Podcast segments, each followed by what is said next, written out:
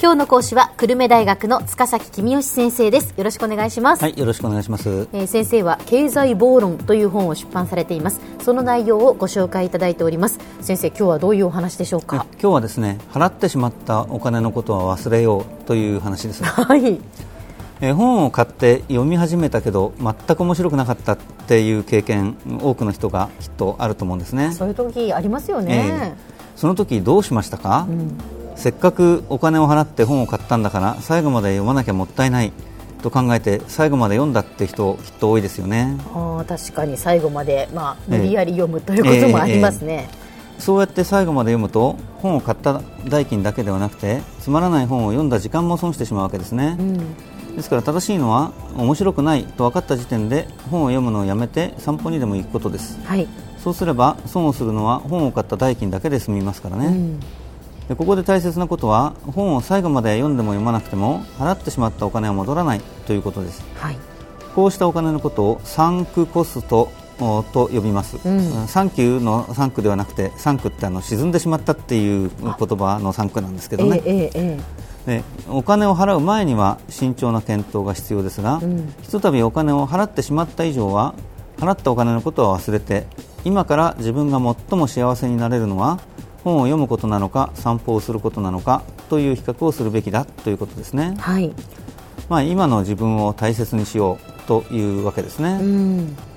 はい、食べ放題のレストランに行った時少ししか食べていないのにお腹がいっぱいになってしまうっていうことありますよね。はい。でそんな時にまだ元を取ってないから元を取らなきゃ と考えて無理して、えー一生懸命食べてる人いますようね、んやっぱりギリギリまで多少お腹がいっぱいでもええ。食べようとします、ええ。でも無理をして食べても食べなくても払ってしまった入場料は戻ってきませんから払ってしまったお金のことは忘れて今から自分が一番幸せになるために無理をして食べた方がいいのか食べずに店を出た方がいいのかどっちが自分が幸せだろうということだけを考えてえ行動するべきですね。はい。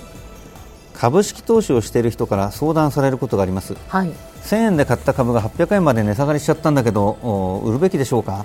といった相談ですね。え。でそういう時の私の答えはあなたが今から株式投資を始めるとしたらその株を800円で買いますか？と聞き返すことですえね。ほすでに払ってしまった1000円のことはもう忘れていいんです、う、うん500円で買った株だろうと1000円で買った株だろうと今800円だってことが大事なんではい。800円より値上がりすると思えば持ってればいいし800円より値下がりすると思えば売ればいいしそれだけの話です。なるほど。でもついつい1000円で買ったから800円になってええ。また戻るんだろうかとかそんなこといろいろ考えそうですよね。そうですね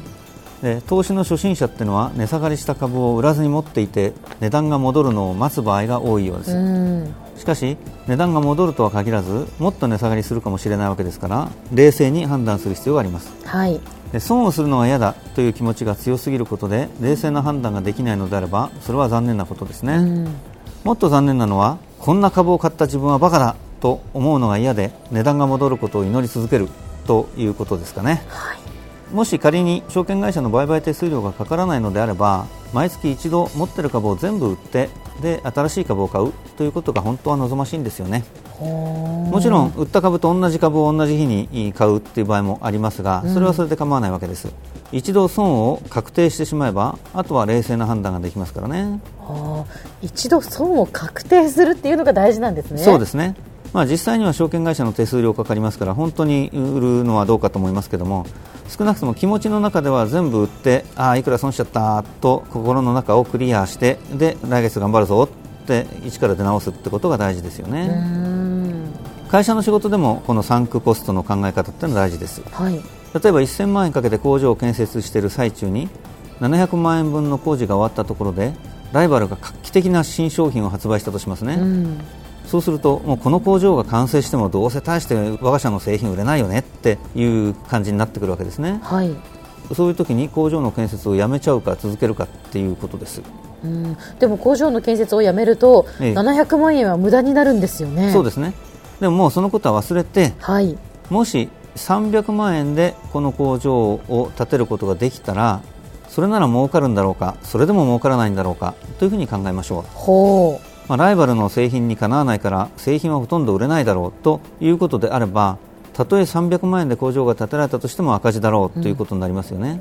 そうであればもう工場の建設はやめればいいんです。はあ。もう700万円も払ってしまったんだから今更やめられないと言って工事を続ける会社結構あるんですけども、うん、そういう気がしますえねー、でももう700万円はどうせ返ってこないわけですから、あこのことは忘れましょう。今どうだっていうことを考えないといけないんですね。そういうことですただ一つだけ気をつけることはあの社内の力学ですね、はい。えープロジェクトを推進したあーのがお偉いさんであった場合やめましょうとか言うとお偉いさんの顔に泥を塗っちゃう可能性があるので、はい。まあ、それだけ気をつけましょう、はい。株式投資の場合はこんな株を買った自分はバカだと自分で勝手に反省すればいいんですが、うん。会社の場合こんなプロジェクトを推進したお偉いさんはバカだと言ってるようにえー取られちゃうと これはまずいですよね。そうですね、ねまあ、このあたりは やはりあの会社に勤めていてそ,、ね。のあたりのこう力学みたいなところはねそうです考えないといけないですよね。えー。大事なことです。はい、はい、話を変えましょう。大好きなアーティストのコンサートがあるとします。1万円でチケットを買ったんですが遅刻しそうです。遅刻すると入場できません。でもタクシーで行けば間に合いそうですさて何円までならタクシー代を払いますか？うん、タクシー代が8000円だったら払いますかね？1万8000円ということになりますよねチケット代と合わせて。合計1万8000円も払うわけですね。そこまでして行きたくはないかもしれませんね。でも行かないとチケット代の1万円がそっくり損になってしまいますね。どうしますか？悩みどころですね。ですね。チケットを買った時の気持ちを考えてみましょう、1万円払っても行きたかったんですよね、はい。そして今8000円払ってコンサートに行くか8000円を払わずにコンサートに行かないかという選択を迫られているんですよね、うん。もしもお最初と気持ちが変わってないなら8000円でコンサートが聴けるなら行くべきじゃないですか、うん。まあ、もちろんあの場合によってはチケット代を1万円払っちゃったんでタクシー代を払うだけのお金が財布にないっていう、まあ、そういう場合は別ですけどそれはもう別ですけどねね。じゃあちょっとお違うシチュエーションを考えてみましょう、はい。大事な会議があるからコンサートに行けないと思って諦めていたところ会議が急にキャンセルになりました。うん今からチケット屋でチケットを買うとしていくらまでなら払って、えーチケット買いますか？今心の中に浮かんだ数字があなたが感じているこのコンサートの価値なんですね。うん。最初に1万円払ったかどうかは関係ないということです。ねでは先生今日のまとめをお願いします。はい、払ってしまったお金のことは忘れましょう。払ってしまったお金は戻ってこないのですから今現在の自分が一番幸せになれる選択肢を選びましょう今日の講師は久留米大学の塚崎君吉先生でした。どうもありがとうございました、はい、ありがとうございました。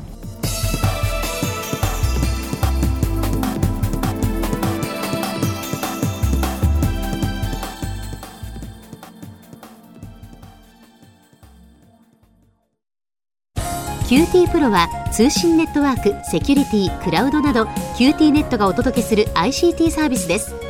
九州中に展開した光ファイバー網を基盤に一番身近なビジネスパートナーとして九州の企業自治体の皆様をサポートします。